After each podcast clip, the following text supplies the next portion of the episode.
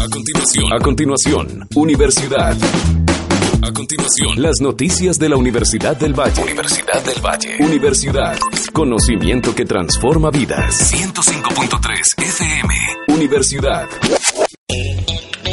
Científicos de la Facultad de Salud de la Universidad del Valle obtuvieron una patente por la invención de un equipo que permite conservar vivo y en excelentes condiciones un órgano humano para su posterior trasplante. Explica los detalles el doctor Oscar Gutiérrez, magíster en farmacología y líder del equipo investigador.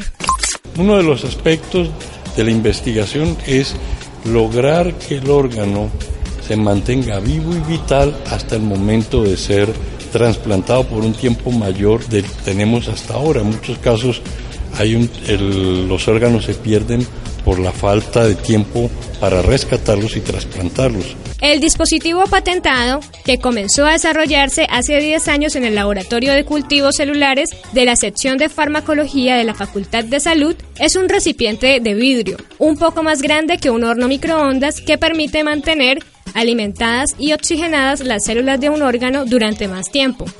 La quimerización consiste en lograr la coexistencia de material genético de individuos diferentes en un mismo célula, tejido u órgano. Y eso además se acompaña de un proceso de mantenimiento del órgano durante un tiempo prolongado sin que eso afecte su viabilidad y su vitalidad.